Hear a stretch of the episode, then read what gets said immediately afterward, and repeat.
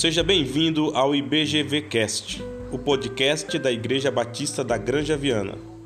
Eu sou o pastor Jafé e hoje vamos dar seguimento à nossa série Devocionais.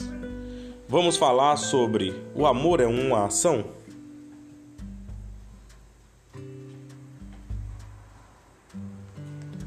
Alguns cristãos podem ficar desconcertados com a pergunta: o que é o amor? Por onde começar? Pode uma coisa tão elementar ser definida? Mas outros podem ter ouvido que a resposta tem algo a ver com as quatro palavras gregas para o amor, que são ágape, filia, eros e estorge.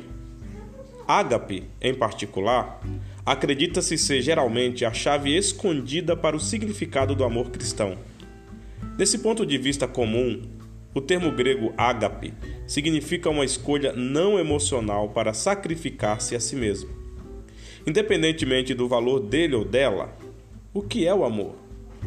É uma ação, muitas pessoas dizem que sim, e não uma emoção.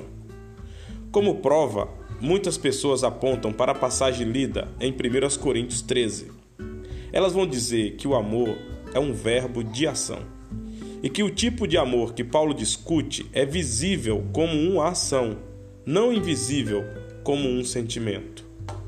O amor é uma ação? Eu lhes perguntei o que a Bíblia diz sobre o conceito de amor. E eu indiquei para a leitura não somente as ricas descrições de Paulo sobre o amor em 1 Coríntios 13, mas também a declaração de Cristo em Mateus 22, de que o amor a Deus e ao próximo são os maiores e mais importantes mandamentos da lei. Então, o que você acha? Será que o amor, uma ação naquelas passagens e uma ação não emocional nestas? Jesus diz em Mateus 22 que você deve amar a Deus de todo o coração. Por acaso isso soa não emocional? Ele diz que você deve amar o próximo como a si mesmo. Você simplesmente executa ações para si mesmo sem um sentimento pessoal, como pentear seu cabelo, preparar suas refeições, ou você realmente se importa com o que você vê e com o que você come. Em outras palavras, estas são estas estão as suas emoções envolvidas?